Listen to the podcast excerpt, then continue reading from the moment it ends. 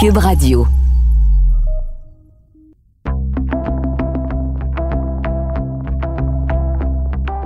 Bonjour, je m'appelle Lito Michaud. De mon studio maison, vous écoutez Et après, un balado où je m'entretiens avec des personnalités publiques, des gens accomplis dans leurs domaines respectifs, à qui j'ai demandé de me partager leur vision du monde d'après, après qu'un virus auréolé d'une couronne est venu gouverner en roi et maître nos vies et en changer les contours.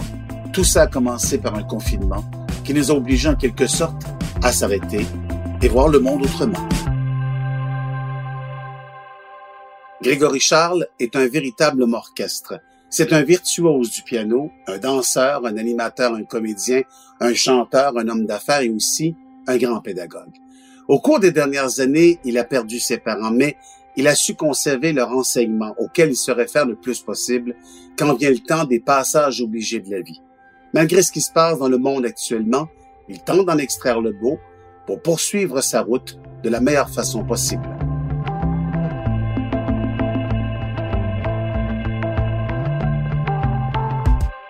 Grégory Charles, merci beaucoup d'avoir accepté l'invitation. Ben, merci de m'inviter, Joselito. J'ai pensé beaucoup à toi parce que je le sais que euh, tu es quelqu'un qui pense beaucoup à l'avenir, tu es quelqu'un qui est toujours un peu visionnaire, tu l'as été longtemps et tu l'es toujours. Quand tu regardes euh, le monde d'après, tu le vois comment? Euh, moi, je vois toujours chaque journée comme étant la possibilité d'améliorer la situation, d'améliorer notre situation personnelle, mais d'améliorer la situation collective. Euh, je vois ce qui s'est passé dans les derniers mois pour nous comme étant une occasion. Je vois aussi ça comme étant une crise. Je le vois aussi comme étant horrible pour les gens qui ont perdu des, des, êtres chers. Je le vois comme un énorme défi pour les gens qui euh, vivent une insécurité financière, vivent une insécurité euh, personnelle. Je, je vois aussi, comme les autres, qu'est-ce que ça veut dire que d'être dans un couple où il y a une violence conjugale. Dans ces... Mais de façon générale, je vois ce moment de, de remise en question comme étant l'occasion d'améliorer les, euh, d'améliorer les choses. Ça, ça devrait d'ailleurs toujours être ça, notre notre réaction.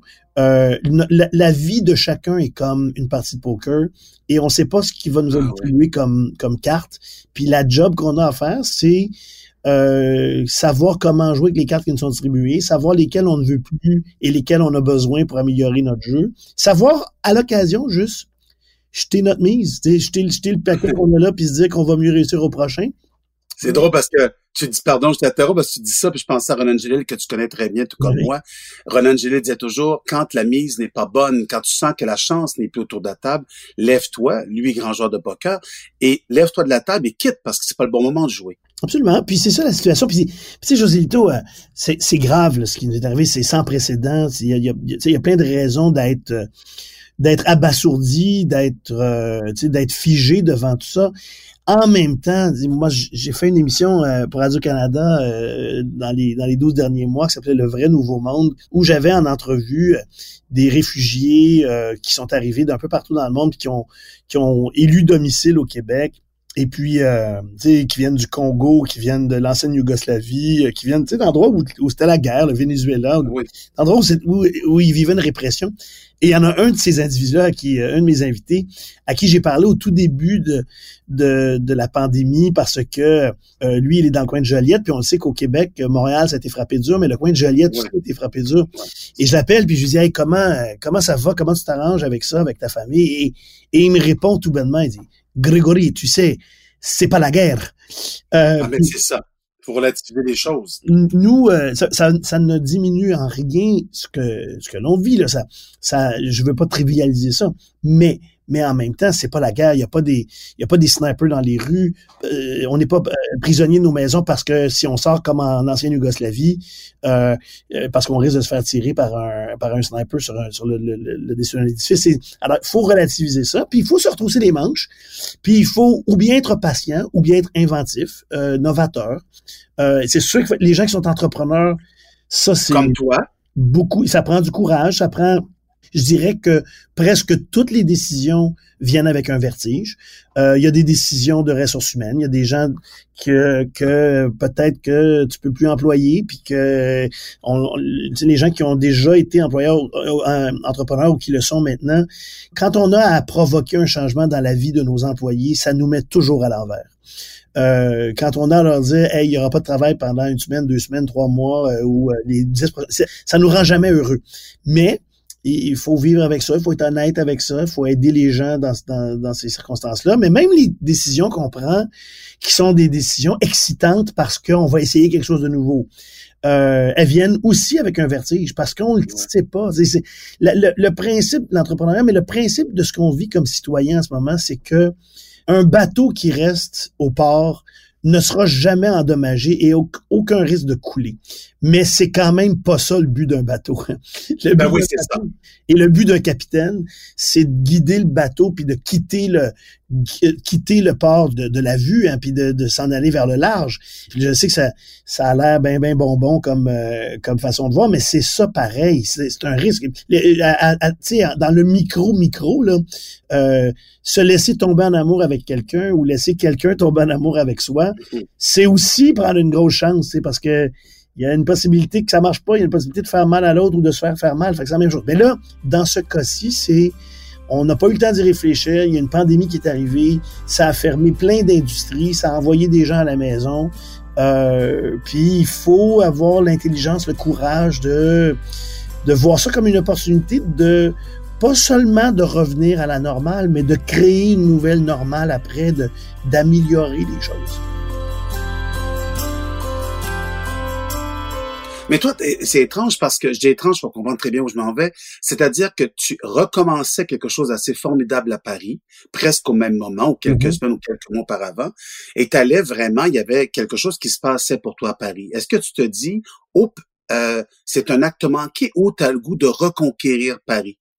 Alors ah, moi, mon, mon réflexe, José Lito, tu me connais, mon réflexe, c'est euh, dans deux trois ans je pourrais me dire ah pas quel mauvais timing. Mais en ce moment c'est pas comme ça que je pense. En ce moment la façon que je pense c'est bon qu'est-ce qu'on peut rescaper de cette aventure là on, a eu la chance de faire euh, quelques spectacles juste avant que ça termine on a eu des gens partout en France qui sont venus voir nos spectacles à Paris. On a eu toutes sortes de demandes de la part des euh, des diffuseurs des, des théâtres municipaux un peu partout en France. La, la réflexion c'est bon qu'est-ce qu'on peut rescaper de ça? Qu'est-ce qu'on peut sauver de ça? Comment on va s'y prendre dans le futur? On contrôle pas ça, ces choses-là. Tout comme on contrôle pas euh, quand on a prévu de faire un énorme spectacle extérieur, ben ça se peut qu'il y ait une tornade cette journée-là. Les, les, magasins de jouets, euh, il s'agit que tu euh, je sais pas moi, quatre jours d'affilée de, méga tempête de neige, puis tu, tu vends pas ton quota de jouets à, à, Noël. C'est, faut vivre avec ça. C'est, c'est dur. Encore une fois, ça donne le vertige mais il y a en même temps quelque chose d'un peu excitant à, essayer de sortir du trouble. Et ça, tu tiens ça de, ta mère ou de ton père? Les deux, je pense. Mon père, euh, mon père vient d'une famille tellement pauvre où ils étaient 17 enfants, que juste le fait de survivre à ça, c'est clair qu'il a fallu qu'ils se débrouillent. Euh, mon grand-père est, décédé quand mon père était jeune encore, ce qui veut dire que les, les, plus vieux garçons, dont mon père faisait partie, se sont occupés d'élever les plus jeunes garçons et les plus jeunes filles, euh, et puis ils sont occupés de leur mère, puis tout ça. Mais tu sais, c'est la pauvreté. Il faut imaginer, c'est pas de la pauvreté québécoise, c'est la pauvreté des Antilles. Il y a un bout de résilience qui vient de là. L'autre bout de résilience vient de ma petite bonne, ma petite bonne femme de mère de 4 pieds 11 qui, qui prenait jamais un nom comme étant une réponse finale, qui, qui acceptait jamais qu'on lui dise que quelque chose est impossible. Alors, j'ai l'impression que ça vient des deux. La beauté d'essayer des affaires, puis de manquer son coup. Euh, c'est euh, un, on prend des notes sur qu'est-ce que c'est qu'on n'a pas fait de bien. Euh, mais deux, on, on, se, on se rend bien compte aussi que euh, tomber en bas du bicycle, ça nous, ça nous tue pas. Ça nous fait mal, mais ça nous tue pas. Fait que moi, je t'avoue que je déteste pas ça, euh, devoir m'asseoir avec ma garde rapprochée et me dire, bon, OK, voici ce qu'on avait prévu. On avait 78 euh, spectacles d'ici la fin de l'année. Euh, ça allait employer euh, mes musiciens, mon monde de telle, telle, telle façon. ça allait représenter tel genre de chiffre d'affaires. ça allait me permettre de m'exprimer artistiquement, bon, tralala, tralala. Et là, subitement, ça n'existe plus.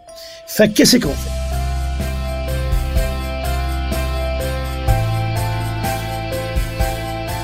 Mais y a-t-il un moment, Grégory, où ce que tu te dis, pendant quelques secondes, avant de prendre les actions pour être capable de trouver des solutions, est-ce que tu te dis à un moment donné, oh là là, elle est difficile celle-là? Oh oui, euh, oui. Tu le vis comment? Je me dis ça vraiment très, très régulièrement. Euh, surtout que, tu sais, bon, je, je, vais donner un exemple. Tu sais comment je suis toujours très candide. Euh, bon, moi, j'ai fait des choix d'affaires qui ont rendu mon édifice lourd dans les 4-5 dernières années. J'arrive euh, avec un aperçu au début de 2020 en me disant, oh, bon, OK, il va y avoir une transaction, il va arriver ceci. Hey, je vais avoir pas mal remis les pendules à zéro, là. Oh, les pendules à l'heure, et on repart. Et là, oups, il arrive ça qui tue deux. Moi, j'ai une entreprise avec cinq, euh, cinq sources. Ça tue d'office deux de ces sources-là. Ça les tue pas à jamais, mais ça les tue au moins ah ben, euh, assez longtemps. Alors, c'est sûr que sur le coup, tu dis, ben, coudon, quand est-ce qu'on va être capable de se sortir de, de, de cette situation? Une fois qu'on sait qu'on peut se tromper et que ça nous casse pas, c'est pour ça que moi, moi comme bien d'autres, ce que j'ai envie de dire aux gens, c'est c'est plus important d'essayer que de ne pas se tromper. Mais en même temps, Grégory, il y a une question de nature. Tu sais, j'entends ce que tu me dis, puis tu as eu des, des parents par rapport à l'éducation que tu as reçue aussi, puis par rapport à, à ces ambitions déjà des jeunes âge qui étaient assez claires et bien définies. Tu sais, il y a des gens qui trouvent ça difficile actuellement parce qu'ils n'ont pas, ne sont pas outillés pour le faire. Là, je parle même pas d'argent. Je parle outillés intérieurement pour le faire. Tu sais, il y a des gens qui ne sont pas disposés de la même manière. Toi, il y a cette résilience-là qui est installée dès le départ. Il y a, y a, un, y a un regard des parents qui fait en sorte que euh, il faut pas que tu déçoives, il faut que tu performes, il faut que tu ailles vers l'avant. Il y a des gens qui ont jamais eu de regard porté sur soi. Ben, tu vois, la conversation qu'on a en ce moment, José Lito, c'est à ça qu'elle sert. elle sert euh, on n'est pas en train de, ni toi ni moi, on n'est pas en train de faire de la prédication. Là. On n'est pas des, des preachers en train de dire faites ceci, faites cela, puis achetez notre livre, puis vous allez voir que pas, on n'est pas en train de faire ça. Mais on est quand même en train de partager ce qu'il y a de plus riche dans la vie des êtres humains, leur expérience personnelle. Alors, je partage avec toi mon expérience personnelle et normalement, cette expérience-là devrait servir les gens qui nous écoutent de dire, Absolument. il faut que je trouve du courage au fond de moi. Il faut que, faut que, après avoir passé, mettons, cinq minutes à me dire, à être frustré contre la vie, à être frustré contre le ciel, mettons, parce qu'il est arrivé telle ou telle chose qu'on n'avait pas prévue puis qui est dévastatrice. Après avoir passé ça, c'est normal. Après avoir passé ça, là, on s'assoit et on pense fort. Là, on réfléchit fort. Mm.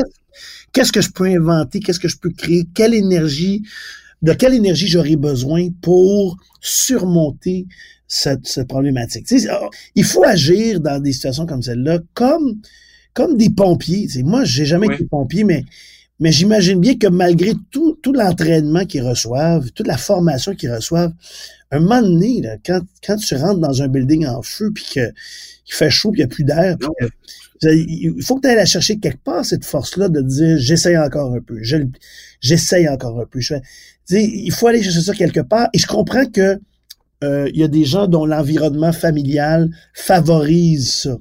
Mais je pense que chaque être humain a une force insoupçonnée. Totalement, puis il faut se faire confiance, il faut s'aimer assez pour se donner une chance d'essayer. C'est vraiment ça. C'est une question d'amour propre, d'amour personnel. C'est sûr que ça aide quand d'autres nous aiment. C'est clair que ça aide quand d'autres nous aiment.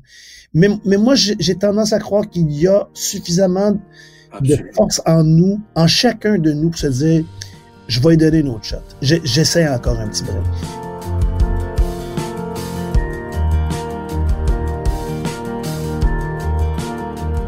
Moi, j'ai vu ça chez des gens qui n'avaient pas, qui n'étaient pas dans l'œil du public. Et il y a un père de famille qui me dit, moi, je ne connaissais pas ces enfants-là qui étaient les miens. Euh, je ne connaissais pas beaucoup ma femme parce que je travaillais du matin jusqu'au soir. Et il y a vu une, une, opportunité, ce que tu viens de dire, une occasion extraordinaire de, de, de réévaluer sa vie, d'être près de son monde. Puis tu sais, on a parlé beaucoup des, des divorces, des séparations, mais il y a des choses très positives pendant ce confinement-là apprendre à se redécouvrir. Tout à fait. Moi, je pense que le secret là-dedans, je puis là, moi, c'est peut-être facile pour moi de dire ça. Je m'entends bien avec ma femme. Ma femme, qui, tu le sais, elle, voyage beaucoup en temps normal. C'est sûr que là, elle n'a pas voyagé du tout dans les derniers mois. Et ça nous a fait du bien, ma fille et moi. On était tous les deux très heureux. Et elle aussi. Et, soit dit en passant, l'entreprise pour laquelle elle travaille, euh, ils ont découvert que finalement, plutôt que d'envoyer leurs euh, leurs employés euh, d'un bout à l'autre de l'Amérique, à l'autre bout du monde, euh, ils sont en train qu'ils étaient parfaitement capables de faire ça en télétravail. Donc, ça va changer leur leur mode de fonctionnement. Maintenant, la, grande question, là, si, on, si on vient à, à, des questions personnelles, parler d'entreprise, parler d'affaires, ça, ça, ça, nous implique, mais ça nous implique peut-être moins de proches que de nos émotions. Mais, mais tu sais, c'est sûr que les gens qui rêvent euh, dans un moment de crise de revenir à comment les choses étaient avant, oh. c'est sûr que d'après moi, ils sont désavantagés. Désavantagés. Euh, j'ai eu cette conversation-là, José le avec ma fille, qui euh, euh, dans les dernières années, a, perdu sa grand-maman, elle a perdu son grand-papa. Elle a vécu toutes sortes de choses avec nous, là, des choses qui sont pas le fun. Mais elle n'est pas la seule à avoir vécu ça. On, on, les a tous perdus, nos grands-parents, à quelques moments. Mais c'est une petite fille. Puis, puis à un moment donné, j'ai eu une conversation avec ma, avec ma, fille qui grandit. Puis, elle a quel âge maintenant? Elle a 8 ans. Elle est beaucoup plus grande. Puis, euh, les gens qui nous connaissent un peu savent qu'elle a passé presque toute sa jeunesse sur mes épaules. Euh, dans, dans, le vrai sens du terme, elle était tout le temps sur mes épaules. On a des millions de photos de elle assise sur mes épaules. Puis à un moment donné, je lui ai dit, écoute, ça, tu commences à être trop, trop massive pour, pour vivre sur mes épaules. Et, et sa réponse a été, mais Mais non, je veux, je veux pas. Je, je veux pas, je veux pas que les choses changent. Je veux continuer d'être, tu à la fois contente de grandir, à la fois eh, contente de pouvoir rejoindre par elle-même les bols puis les assiettes dans nos armoires, mais à la fois euh, anxieuse de ce que ça va entraîner comme changement. Puis là, elle est pas folle. Elle, a vu ses grands-parents mourir, fait qu'elle se pose des questions. Toi, est-ce que tu vas être là quand je vais avoir 15 ans, quand je vais avoir 20 ans, quand je vais avoir 25 ans, quand je vais avoir 40 ans? Bon, alors elle veut pas, elle veut pas que ça change. Puis moi, ma réponse à ça, c'est, tu sais, dans l'immédiat, euh, Julia, quand tu avais 3 ans, je t'aimais tellement, puis je te trouvais tellement fantastique que j'aurais eu envie de te, de te geler là. Hmm. Mais j'ai tellement aimé quatre ans aussi, et cinq ans, et six ans, et sept ans, et huit ans. Alors, je veux plus te geler, je, veux me souvenir toute ma vie de, de, de ces moments-là. Mais j'ai envie de voir ce qui arrive demain, ce qui va arriver dans, dans, dans, six mois, dans, dans, deux, dans, dans deux ans, dans trois ans. Alors, je suis vraiment euh, prêt maintenant à faire face au fait que les choses ne restent pas les mêmes. Et ce n'est pas parce qu'elles ne restent pas les mêmes qu'elles ne peuvent pas ou bien s'améliorer ou prendre un nouveau visage. Les gens qui veulent absolument retourner à ce que c'était avant, d'après moi, ils, ils, se handicapent eux-mêmes. Ils se peinturent dans un coin où ils ne seront satisfaits que si ça revient à ce que c'était avant, puis... Et donc, c'est impossible pour toi que le monde euh, d'avant nous revienne? revienne? regarde, on voit bien le monde crie ça, le, le, les questions euh, raciales qui se posent euh, partout dans le monde depuis plusieurs mois, c'est pas par hasard. Tu on a bien senti que même cette pandémie-là affecte plus les gens bruns, les gens noirs, les, les gens pauvres, les gens, tu sais, à un moment donné, il faut que les choses changent. Ça, alors, on le sent que c'est pas juste retournons à comment c'était le 12 mars 2020 avant qu'on ferme tout. Non, c'est qu'est-ce qu'on va faire de différent? Puis les gens qui, qui hurlent en ce moment que qu'on devrait aussi tant qu'à réouvrir, réouvrir en pensant à l'environnement, réouvrir en pensant à la santé mentale des gens, réouvrir en pensant à, qu'est-ce que c'est qu'on veut? Est-ce qu'on veut vraiment travailler 55 heures, 60 heures par semaine? Et tu réponds quoi à cette question-là, toi? Je réponds que l'occasion nous est donnée de venir à une autre conclusion, à un autre mode de fonctionnement. De la même façon que les entreprises ont compris qu'on pouvait travailler en télétravail, euh, ben il y en a plein d'autres questions à se poser. Il y a plein, si on est attentif là, les gens qui comme nous avons gardé nos enfants à la maison, et avons trouvé que c'est intense s'occuper d'un enfant toute la journée. Hein. Euh, bon, mais peut-être que ça nous donne un regard différent sur les professeurs subitement, qui eux s'occupent de 28, 30, 35 enfants euh, jour après jour après jour, rentrent à la maison et s'occupent de, des leurs. Euh, fait que ça nous donne une perspective différente sur l'éducation. Le monde de la santé, là où on a vu les préposés aux bénéficiaires, les infirmiers, les infirmières. On ne peut que s'incliner devant ces gens-là. Bon, alors, tu vois, c'est une tout ça, là, c'est une occasion pour nous de se dire, OK, attends une minute. Les profs, on paye ça 40 000 euh, 47 000 quand ils ont des fois une, formation euh, universitaire. Les agents de la SQ, on paye ça 90 000 qui ont un cégep à Nicolette. Euh, comment ça se fait qu'on y qu'il y a cette disparité-là? Et je suis pas en train de, j'enlève absolument rien aux, agents de la SQ, aux policiers, mais je veux juste dire, notre société était une société qui donnait beaucoup de valeur à quelqu'un qui porte un revolver et qui intervient en raison de la sécurité et beaucoup moins de valeur à ceux qui s'occupent de nos enfants. Ah! Subitement, quand on est obligé de s'occuper de nos enfants jour après jour, on se rend compte que c'est de la job. Même chose pour nos aînés. Tu Il y a un moment donné, on s'est rendu compte que peut-être qu'on s'en occupait pas vraiment. Tu as tout à fait raison. Donc, c'est l'occasion de réviser ça, de se dire, bon, Bon, peut-être que peut-être qu'on a mal placé nos priorités. Euh, là, on se demande comment est-ce qu'on va ramasser les fruits et les légumes dans les champs maintenant qu'il y a beaucoup moins de travailleurs étrangers qui viennent se mettre à quatre pattes chez nous à, à 10 cents de l'heure. Euh, alors, tu vois, nouvelle priorité. C'est tout, tout ça, là, c'est une occasion pour nous de remettre ça euh, de relativiser tout ça, puis de repenser à c'est quoi l'avenir. On, on, vient de fonctionner euh, dans un monde où euh, la planète, nous dit-on, a beaucoup moins tremblé parce que les, les êtres humains étaient restaient chez eux. On a consommé beaucoup moins de pétrole. Ah, imagine, là, il y a un an, tu aurais dit au monde qu'on n'a pas le droit de consommer euh, plus que tant de pétrole entre le mois de mars et le mois de juin. La réponse aurait été officiellement, c'est impossible, on peut pas arrêter l'économie, on peut pas faire ça. Oups! Ça qu'on a fait. On l'a arrêté. José Lito, on a, on a un gouvernement provincial qui, qui est entré avec euh, des objectifs d'aider les entreprises, les entrepreneurs, etc., mais, qui, mais dont la première priorité, ça a été de euh, passer des lois pour empêcher les gens de porter un masque euh, ou un voile, parce que c'était impensable d'offrir des services publics à des gens qui portaient euh, un voile ou un masque. Regarde ça, un an plus tard, tout le monde est obligé de porter un masque. Puis on n'a pas l'air de penser que c'est un problème d'offrir des services. Tu vois, tu vois, tout ça, là, ce qui, se passe, c'est comme un clin d'œil du ciel qui nous dit, OK, revisons quelles sont nos priorités, parlons-en ensemble et quel genre de monde meilleur, euh, plus efficace, plus juste, euh, moins stressant, euh, on, est capable de se créer après. Puis dans, le show business, c'est la même chose. Sais, j'entends mes camarades show business dire Hey, on veut pas se faire dire qu'il faut penser autrement, on veut retourner à ce que c'était avant. Euh... J'ai une petite nouvelle pour toi. ça, ça se pourra probablement pas. Oui, oui, oui, ouvrez les salles de spectacle. On peut bien les ouvrir les salles de spectacle. Je pense pas que le commun des mortels va se dire que son objectif principal, là, maintenant, c'est de s'en aller dans une salle de spectacle, écouter quelqu'un tousser à côté et se demander si. Ça, c'est clair.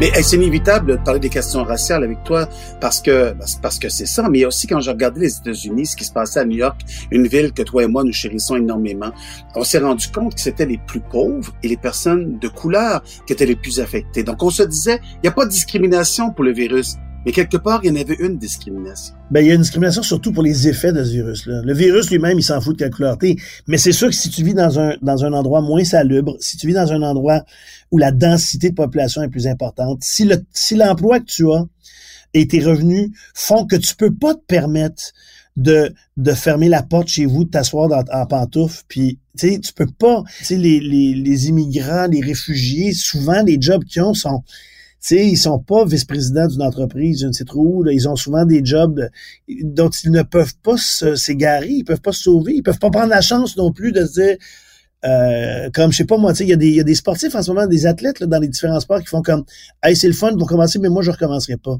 Bon, ben, grand bien leur face. Mais tu sais, c'est pas tout le monde qui a cette possibilité-là de dire Si tu moi, je vais prendre un break, je, je suis pas trop sécure à propos de la des, des, des conditions sanitaires. Alors, c'est injuste. C'est injuste ce qui se passe. C'est particulièrement évident aux États-Unis, une société qui est bâtie sur des injustices, construite sur des injustices raciales, mais aussi qui continue d'opérer euh, rempli d'injustice, pas seulement raciale, mais aussi... Oui, favoriser les riches. Le, le rapport avec les femmes. Euh, je sais, c'est malade mental. Quand, quand tu sais que les Noirs aux États-Unis, la fortune des Noirs aux États-Unis est un dixième de ce qu'elle est pour la famille moyenne blanche. Tu te dis, ben voyons donc, qu'est-ce, qui s'est passé? Quand est-ce qu'ils vont rattraper ça? Alors, c'est injuste, cependant, ce qui a alimenté ces grands mouvements de solidarité en ce moment qui exigent un traitement plus plus juste, un traitement plus égalitaire. Euh, je suis pas sûr que s'il n'y a pas de s'il y a pas le Covid-19, je suis pas sûr que le mouvement Black Lives Matter prend cette ampleur-là. Mais je vois l'occasion que nous vivons comme étant mon père aurait dit You know, Greg, every moment is a teaching moment. Donc, chaque moment qu'on vit dans la vie est un moment d'éducation. C'est un moment d'éducation pour soi ou c'est un moment d'éducation pour les autres. Alors là, on en vit un grand moment social d'éducation. On, a tous la possibilité, si on se ferme pas, si on se campe pas, si on se polarise pas trop rapidement, on a tous l'occasion d'écouter puis de dire, ah, gardons ça. Moi, le nombre de personnes, José Lito, dans, dans les dernières semaines qui m'ont dit, toi, tes parents, ils t'ont-tu déjà dit ça que si jamais tu te fais arrêter par la police, fait que tu tiennes le corps raide puis que tu fermes ta gueule puis que tu sois, euh, puis qu'il fallait que tu fasses attention parce que t'es noir. Puis je dis, ben, mais, mais bien sûr, mais évidemment. Les gens, les gens font comme vraiment, absolument, j'ai toute personne de couleur, même ici au Québec, qui est un paradis par rapport aux États-Unis, même ici, on s'est. T'avais cette conscience-là tout le temps? Ah, ben, c'est sûr, on s'est fait dire ça. Et moi, le nombre de fois que j'ai été, j'ai été arrêté dans des recherches de, de profilés, là. Mais tu sais, j'ai une personnalité publique. On m'arrête, on pose une question, on regarde mon, euh, mon permis de conduire, puis on me laisse aller. Mais n'empêche qu'on m'arrête pareil, là. Et, tu sais, je, je suis pas en train de me plaindre, là. Je suis pas en train, je suis juste en train de dire. C'est une réalité. Mes amis, mes amis pâles, mes amis blancs, ont été étonnés de m'entendre dire que, ben, c'est sûr qu'on s'est tout fait dire ça. moi, mes parents m'ont dit, tu sais, t'es noir, c'est possible que tu aies à travailler plus fort que d'autres pour, obtenir ce que tu veux. Mais tu sais, j'ai envie de dire, nous, euh, les Noirs euh, au Canada, on représente, je sais pas quoi, 7-8% de la population. Aux États-Unis, c'est à peu près 15-16% de la population. Mais tu sais, la partie féminine, là, les femmes, là, ils représentent quoi? 51, 52% de la population? Mm-hmm. Puis c'est qui les filles qu'on connaît, toi et moi, qui se sont pas fait dire par leurs parents que s'ils voulaient réussir, il fallait qu'elles travaillent plus fort encore, qu'elles soient plus sais, fait, il reste encore des injustices. Et, et, et, là, dans des moments de crise, peut-être que on peut collectivement être plus à l'écoute de ces injustices-là, puis de voir comment est-ce qu'on on les prend à bras le corps, puis comment est-ce qu'on règle ça.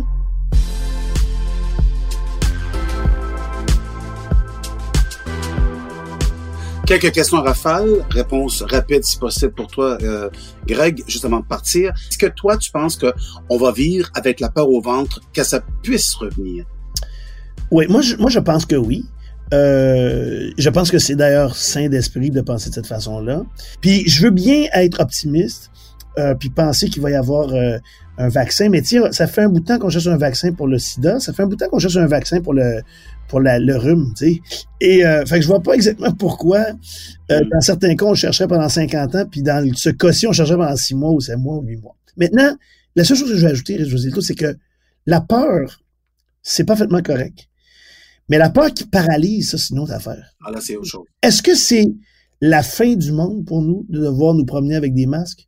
Au début, la première fois que tu le mets, tu trouves que ça te nuit. Mais après ça, est-ce que ça nuit tant que ça? Euh, il faut s'habituer à une nouvelle normale. Il va falloir être prudent, il va falloir l'être pour préserver la vie de nos aînés. On ne sait pas encore ce que ça peut faire à nos enfants. Fait il va falloir préserver la vie de nos enfants. Il faut être très vigilant. Oui. Mais, mais il faut accepter que ça va pas être pareil. Puis c'est là où la peur va diminuer, quand on accepte que la suite est pas comme ce qui a précédé. Est-ce que toi, tu vas dessiner tes rêves autrement? Est-ce que tu vas te dire, euh, parce que tu es quelqu'un qui est visionnaire, qui rêve grand, qui a goût de conquérir, qui a goût de faire avancer les choses, est-ce que ça va diminuer ton élan? Ça va ralentir un peu ton élan? Ah, moi, moi, honnêtement, José Lito, et c'est pas pour avoir l'air plus optimiste qu'il le faut, moi, ça décuple mon élan. moi, moi, ça me donne plus le goût encore. Moi, moi tu sais, ça, ça, va ça, va, ça va m'avoir pris des décennies pour venir à la conclusion que les deux affaires qui m'intéressaient dans la vie, euh, c'était la performance euh, artistique et l'éducation, et enseigner. Or, euh, c'est ce que tu fais actuellement. C'est, ça que je fais en ce moment. J'ai une académie où on a 11 000 personnes qui suivent des cours. C'est incroyable, ça. Tu vois, j'aime faire ça. Moi, je plonge, je saute. Je vais... Est-ce que ça va être plus facile qu'avant? Probablement que non. Est-ce qu'on va obtenir les mêmes résultats que ce qu'on cherchait auparavant? Sans doute que non. Mais on va certainement essayer. Tu sais, moi, mon attitude, c'est Apollo 13. Ils sont partis, leur objectif c'était d'aller sur la Lune. Oups, ils se sont rendus compte que c'était pas possible. Leur objectif c'est devenu de revenir toute la gang en vie. Et ils ont, ils ont relevé le défi en faisant des choses que personne pensait qu'ils réussiraient à faire. Je, trouve que moi, mais, mais tous mes concitoyens, on est tous dans cette situation-là. On a un, changement de mission. On a un changement de mission. L'objectif demeure quand même d'accomplir notre mission. Et qu'est-ce qu'on dit à sa fille? Parce que on pense beaucoup à, on pense beaucoup à nous actuellement, mais nos enfants, qu'est-ce qu'on leur dit quand ça, ça arrive et qu'on n'a pas toutes les réponses à ce qui va arriver après? Ben, tu vois, c'est drôle parce que moi, j'ai fait une espèce d'équation pour ma fille entre, euh, entre l'éducation qu'elle reçoit à l'école puis ce que l'on vit euh, là maintenant. Puis c'est sûr qu'ils sont en mesure de comprendre. Elle allait à l'école à tous les jours. Elle était en amour avec sa professeure. Oups, subitement, ils peuvent plus aller à l'école. Oups, la professeure, elle peut plus leur parler directement. Il faut qu'elle leur parle à travers euh, Teams ou à travers euh, Zoom. Ouais. Puis là, il faut qu'elle leur montre des choses à, à distance. Puis là, il faut qu'elle leur écrive des messages. Puis là, eux, il faut, faut qu'ils lisent davantage. D'habitude, ils écoutent. Là, subitement, il faut qu'ils lisent davantage. Donc, résultats sont devenus meilleurs lecteurs, meilleures lectrices. Euh, elle, elle, a une prof fantastique qui envoyait un message à un moment donné, puis elle a fait une erreur. Elle a fait une erreur dans son message. Ils sont jamais conscients de ça en classe. Parce qu'ils se font pas écrire des messages, ils se font parler. Elle a fait une erreur dans le message qu'elle a envoyé. Alors, je montre ça à ma fille, puis je dis, regarde, elle a fait une erreur. Puis elle dit, mais ça se peut pas, elle fait pas des erreurs. Puis je dis, ben, ça arrive à tout le monde faire des erreurs. Et à peu près quatre minutes plus tard, la correction. Le même prof qui envoie le message en disant j'ai fait une, j'ai, j'ai fait une erreur. Ah. et là, et là c'est un, encore une fois, comme mon père aurait dit, un teaching moment, un moment de pédagogie. Tu vois, c'est ta prof. Elle aurait pu dire, moi, je fais une erreur, c'est tant pis, bon, bon, bon, on passe à autre chose. Non, non, non, non, non. Elle est venue se corriger après. Alors, j'ai dit à ma fille, nous, ma génération, ma gang à moi, là, celle qui vous a mis au monde, là, nous, là, on en a fait des erreurs. On en a fait. Il y en a qu'on n'a pas pris le temps euh, de corriger parce qu'on a l'impression que c'est impossible. Et là, on a une occasion qui nous est imposée par euh, la situation de cette année. On a une occasion qui nous est donnée de peut-être revoir ces erreurs-là puis les corriger en rapport avec l'environnement, en rapport avec l'équité. Ah l'équité économique, en rapport avec l'égalité entre les cultures, les races, les provenances, les orientations sexuelles, les hommes, les femmes, etc. Euh, on, on, a une occasion de de se corriger. Il faut la saisir, cette occasion-là. Et moi, ce que je dis à ma fille, c'est, tu auras sans doute dans ta, dans ta vie que j'espère longue, euh, le même le même défi, tu auras la même chose à faire. Ça nous prend l'humilité de reconnaître que tout n'était pas parfait. Euh, ça nous prend une espèce de vision d'imaginer quelque chose de mieux. Puis ensuite, ça nous prend le courage de faire les pas que ça prend entre ce que c'était puis ce que ça peut être.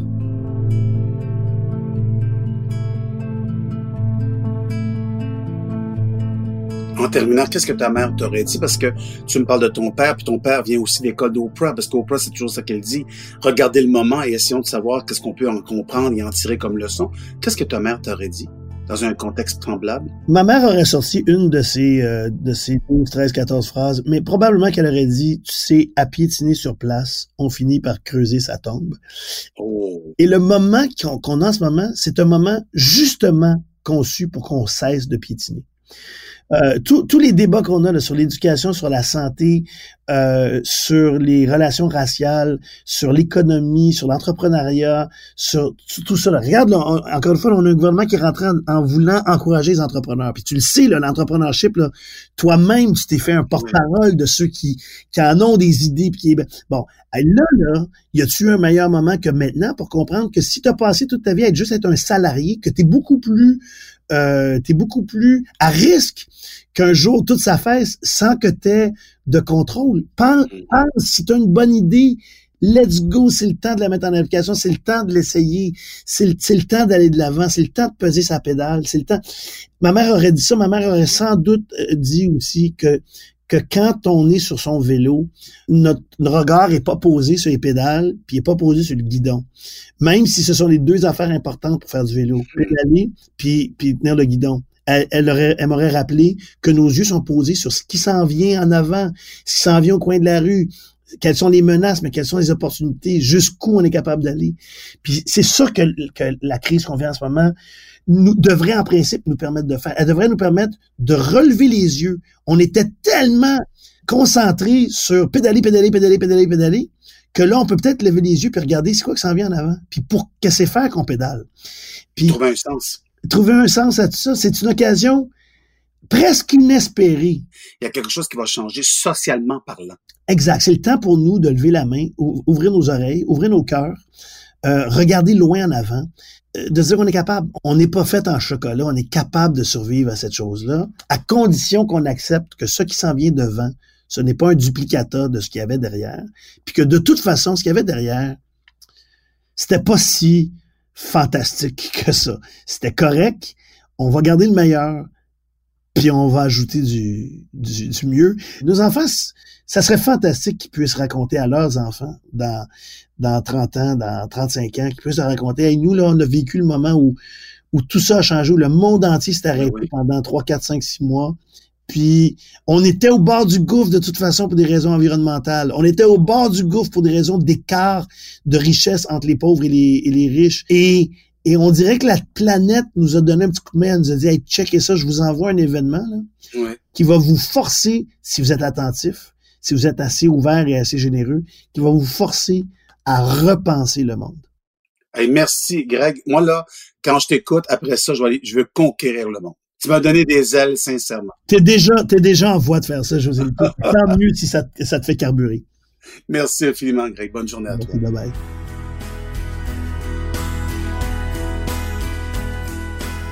Et après est une production de Cube Radio, réalisation Anne-Sophie Carpentier, chef réalisateur Bastien Gagnon La France. Je m'appelle José Lito Michaud. Merci d'être à l'écoute et à très bientôt.